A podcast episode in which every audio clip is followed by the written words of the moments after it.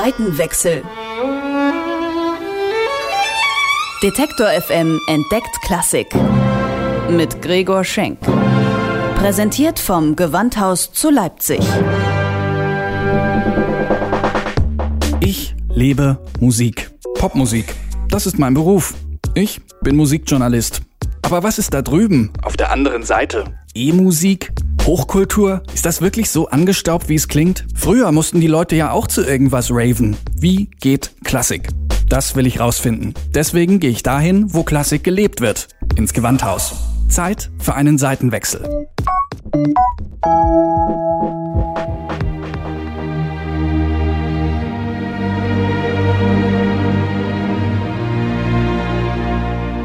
Herbert Blomstedt ist sowas wie eine lebende Legende in der Klassikwelt. Er hat weltbekannte Orchester dirigiert in San Francisco, Amsterdam, Berlin, Leipzig.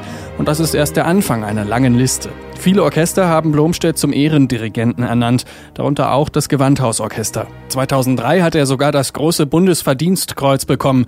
Ich frage mich, wie schafft man es, bei so viel Schulterklopfen auf dem Boden zu bleiben? Ich hatte einen Kollegen in München, Eugen Jochum, der hat eine gute Methode. Er sagt über alle die Medaille und Orden, die er bekommt, das kommt gleich in der Blechkiste.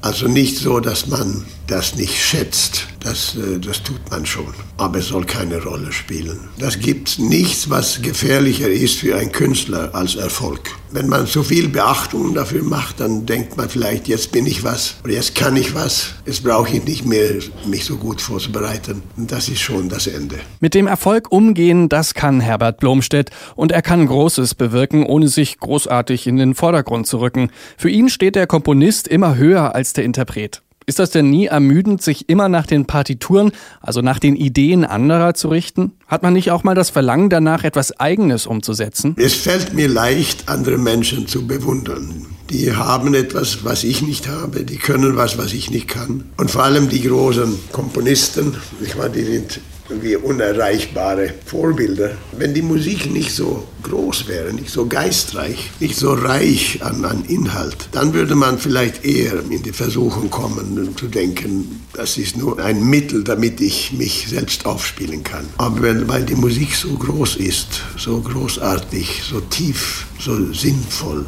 besteht diese Gefahr nicht, wenn man diese Musik wirklich liebt.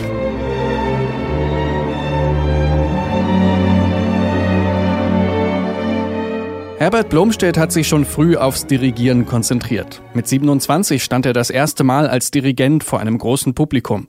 Dabei hat er es in seinen jungen Jahren auch mal mit dem Komponieren versucht. Ja, aber das war wertlos. Das war wichtig für mein Selbstgefühl, etwas zu versuchen. Aber auch wichtig, dass ich äh, ziemlich sofort erkannt habe, ich habe nicht die Voraussetzungen dafür, da etwas Gutes zu schaffen. Etwas Gutes schaffen. Beim Dirigieren hat Herbert Blomstedt eine sehr genaue Vorstellung davon, wie er das erreichen kann. Beispielsweise bevorzugt er die deutsche Orchesteraufstellung gegenüber der amerikanischen, hat es also lieber, wenn die ersten Geigen den zweiten gegenüber sitzen und nicht nebeneinander. Sehr oft ist, ist ein Dialog zwischen erster und zweiter Geige. Die sagen dasselbe nacheinander im Sinne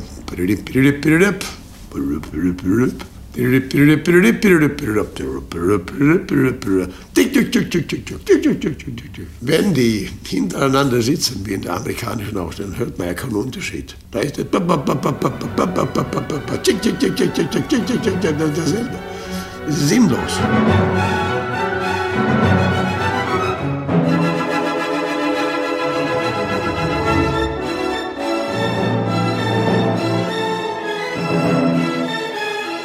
Stolze 86 Jahre alt ist Herbert Blomstedt und er ist immer noch bei bester Gesundheit. Nach seinem Geheimnis gefragt erzählt Blomstedt von seinem gesunden Lebensstil. Er raucht nicht, trinkt nicht. Umso mehr hat es ihn selbst verwundert, dass er vor zehn Jahren einen Herzinfarkt hatte. Zu viel Stress, sagt er rückblickend. Ob das Dirigieren eines Orchesters nicht auch ganz schön stressig ist, frage ich ihn. Ja, sagt er, nur sei das positiver Stress. Und mit zunehmender Erfahrung stelle sich da eine gewisse Gelassenheit ein. Gleichwohl ist sich Blomstedt bewusst, dass zu viel Gelassenheit auch nicht gut ist. Das ist auch eine gefährliche Entwicklung, wenn man das auf die leichte Schulter nimmt. Denn Gelassenheit, das sollte nicht bedeuten äh, weniger Intensität. Ich nehme das Musizieren äh, sehr ernst und bereite mich immer äußerst peinlich genau vor. Nur so fühle ich mich frei. Eine Gelassenheit, die kommt mit zunehmende Beherrschung der Materie ist gut, aber eine Gelassenheit, die aus Bequemlichkeit fußt, ist negativ. In 86 Jahren hat man natürlich auch allerhand gesellschaftliche Entwicklungen erlebt. Herbert Blomstedt interessiert sich auch im hohen Alter noch für das, was um ihn herum passiert verfolgt, wie sich immer mehr Lebensaspekte ins Internet verlagern, auch die Musik. Ich habe wenig Zeit dafür, aber ich finde das ein, ein großer Gewinn, denn äh, man kann sich da gut informieren. Wenn man die Werke nicht kennt und die Werke kennenlernen will und nicht so gut Partituren lesen kann, also das, ich finde das wunderbar. Und ich glaube, soweit ich weiß, im, im Internet gibt es sehr feine Interpretationen, aber auch sehr viele Nichtssagende. Denn jeder kann sich ja im Internet stellen. Das ist eine gute Reklame auch für die weniger Begabten.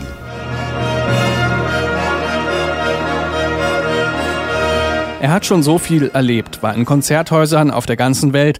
Ans Aufhören denkt Herbert Blomstedt mit 86 noch lange nicht. Mit dem Gewandhausorchester will er einen kompletten Beethoven-Zyklus auf CD produzieren. Es soll sein persönliches Geschenk zum 90. werden. Und überhaupt, Herbert Blomstedt hat noch so einiges vor. Sehr viel. Der Kalender ist voll bis 2017. Jeder Tag ist geplant. Er möchte so viel machen und sehr viele interessante Sachen kommen noch.